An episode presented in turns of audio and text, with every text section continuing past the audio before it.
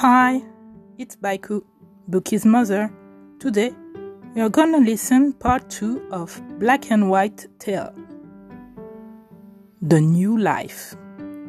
After a very long walk, they arrived in front of Urami's house. She was uh, an old lady in her 60s.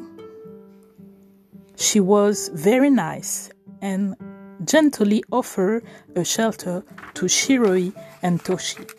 She was kind, calm, and lovely, an angel fallen from the heaven. At the beginning, the couple helped for everything. They worked a lot. They were very grateful. But soon after, they became selfish, greedy, mean even, they didn't work at all. The old lady tried to understand their new behavior. She remembered that one day Shiroi told that they were rich.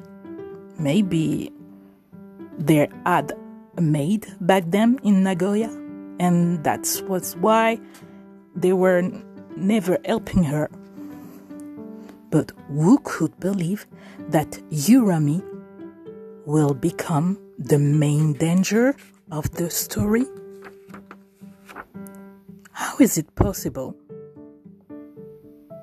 Well, stay tuned for the next episode to know it, guys.